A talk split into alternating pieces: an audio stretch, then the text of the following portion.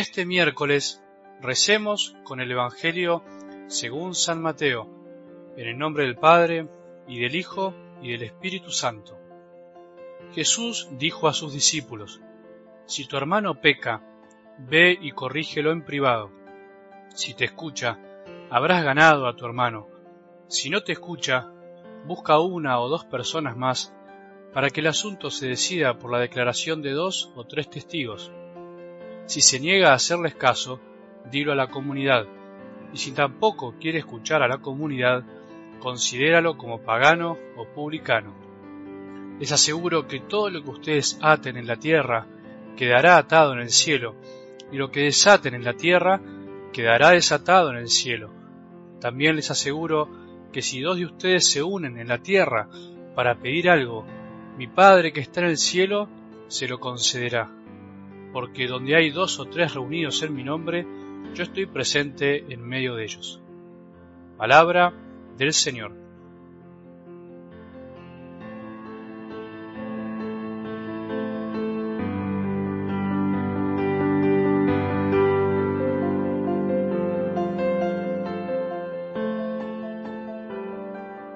Continuando con el Evangelio del domingo, en donde tratábamos de remarcar esa frase, esa palabra de Dios tan significativa, donde Jesús decía, Nadie viene a mí si mi Padre no la trae. Creo que podemos volver a recordar y a reflexionar sobre cuál es el motor de nuestras acciones en nuestra vida cada día. En definitiva, podríamos decir que nosotros no hacemos sino lo que deseamos, o hacemos únicamente lo que deseamos. Incluso cuando hacemos lo que no queremos tanto, por obligación, por imposición, mejor dicho, o porque casi no nos queda alternativa, finalmente lo hacemos porque deseamos hacer eso. Tarde o temprano se manifiesta eso. Puede ser con más, con menos gusto, pero hacemos lo que deseamos. Y si no deseamos estar con Jesús, si no deseamos gustar y disfrutar de su bondad, finalmente nos quedaremos vacíos, finalmente no sentiremos que Él es nuestro pan, que Él nos alimenta de mil maneras diferentes a cada instante, que Él lo único que desea es que disfrutemos de su presencia, de su amor, y que Dios es alimento para nuestra vida. Por eso volvamos a preguntarnos una vez más, ¿Qué estamos deseando? ¿Qué estamos buscando? ¿No será que se nos apagó el deseo a aquellos que asiduamente participamos de la vida de la Iglesia? ¿No será que tantos que no participan habrá sido porque finalmente no lo desean o porque no le hemos presentado la imagen de Dios como un verdadero deseo que tenemos que abrazar para sentirnos colmados? es para seguir pensando y reflexionando una vez más. Me parece bueno eh, aclarar algunas cosas de algo del Evangelio de hoy como para no interpretarlo mal. Esta actitud o esta invitación de Jesús que llamamos tradicionalmente corrección fraterna, la que se nos pide hoy, y es algo que la verdad que hacemos poco en la iglesia, en nuestras comunidades, o muchas veces lo hacemos mal, es para profundizarla. Es difícil decir por qué nos pasa esto. Puede ser que sea por miedo, por no querer comprometernos a corregir a otros, por no quedar mal ante los otros, por considerarnos incluso indignos de corregir a los demás, por nuestras propias debilidades o por tantas razones más. Pero debemos animarnos, o por lo menos a aprender lo que nos enseña Jesús para vivir verdaderamente como hermanos y no como desconocidos, cosa que pasa muy a menudo en nuestras comunidades aunque nos conozcamos mucho. Una aclaración importante que debemos hacer antes es prestar atención de que Jesús les está hablando a sus discípulos únicamente, o sea, una comunidad de hermanos que tienen fe, no a cualquier persona, eh, no una unidad hacia un bien común simplemente, sino hacia la unidad que nos plantea Dios. No está hablando en general al montón Jesús, sino a sus discípulos.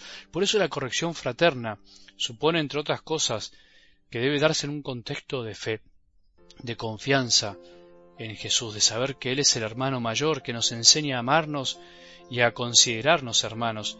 Y esto por supuesto puede darse en una comunidad cristiana, debe darse en una comunidad cristiana. Por eso sería ilógico eso de andar corrigiendo a todo el mundo que peca, como si fuéramos los jueces del mundo, olvidándonos que ante todo somos los primeros pecadores invitados a sanarnos.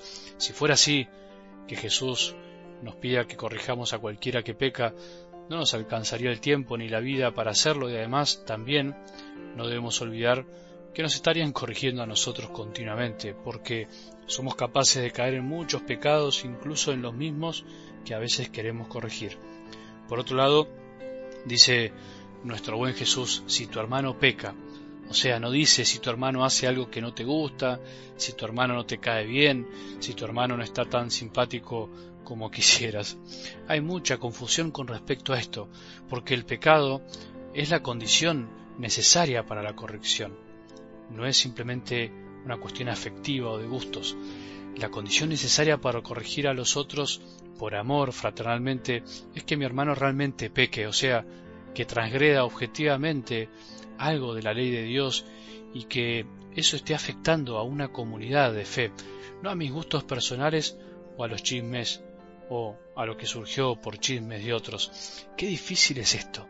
Nadie puede realizar una corrección fraterna si no es una persona de fe, de oración, e inspirada por el Espíritu Santo, y si también no es capaz de aceptar correcciones, si no es alguien que se deja guiar por él y no por sus impulsos. Para corregir fraternalmente o ser corregido se necesita mucha humildad, y eso no es nada fácil. Por eso jamás Podemos corregir enojados, guiados por nuestros caprichos y pensamientos, porque en general estaremos más movidos por nuestros intereses personales que por los del Evangelio. Vuelvo a decir, solo alguien que tiene vida de oración y es paciente puede lograr esta invitación de Jesús, puede hacerlo del modo que Jesús quiere y nos enseña. La corrección fraterna debe darse siempre en un ambiente de oración y de amor y de confianza, buscando el bien del otro y no mi propia satisfacción. Finalmente, siempre, siempre se debe empezar en privado, persona a persona, de corazón a corazón, como dice la palabra. Jamás podemos corregir a un hermano desde el primer impulso. No se puede corregir a alguien yendo con otros, como en patota y a muchos, como queriendo avalar lo que pienso y deseo corregir porque otro piensa como yo, porque si no, el corregido se sentirá atrapado y rodeado, humillado, y no abrirá su corazón. Por eso Jesús nos enseña que la corrección fraterna es un camino que lentamente va creciendo solo en la medida en que la otra persona se cierra para cambiar, entonces debo acudir a otras instancias y por eso, por no querer entrar en razón, necesita de una comunidad.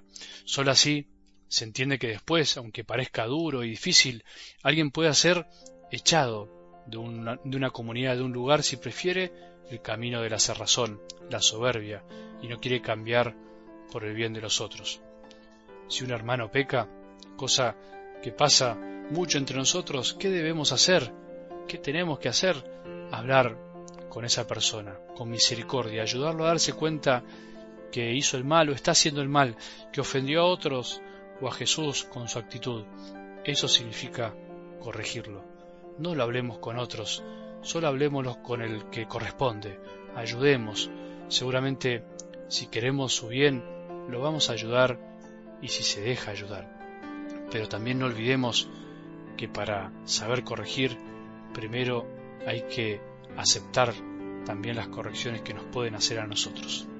Que tengamos un buen día y que la bendición de Dios, que es Padre misericordioso, Hijo y Espíritu Santo, descienda sobre nuestros corazones y permanezca para siempre.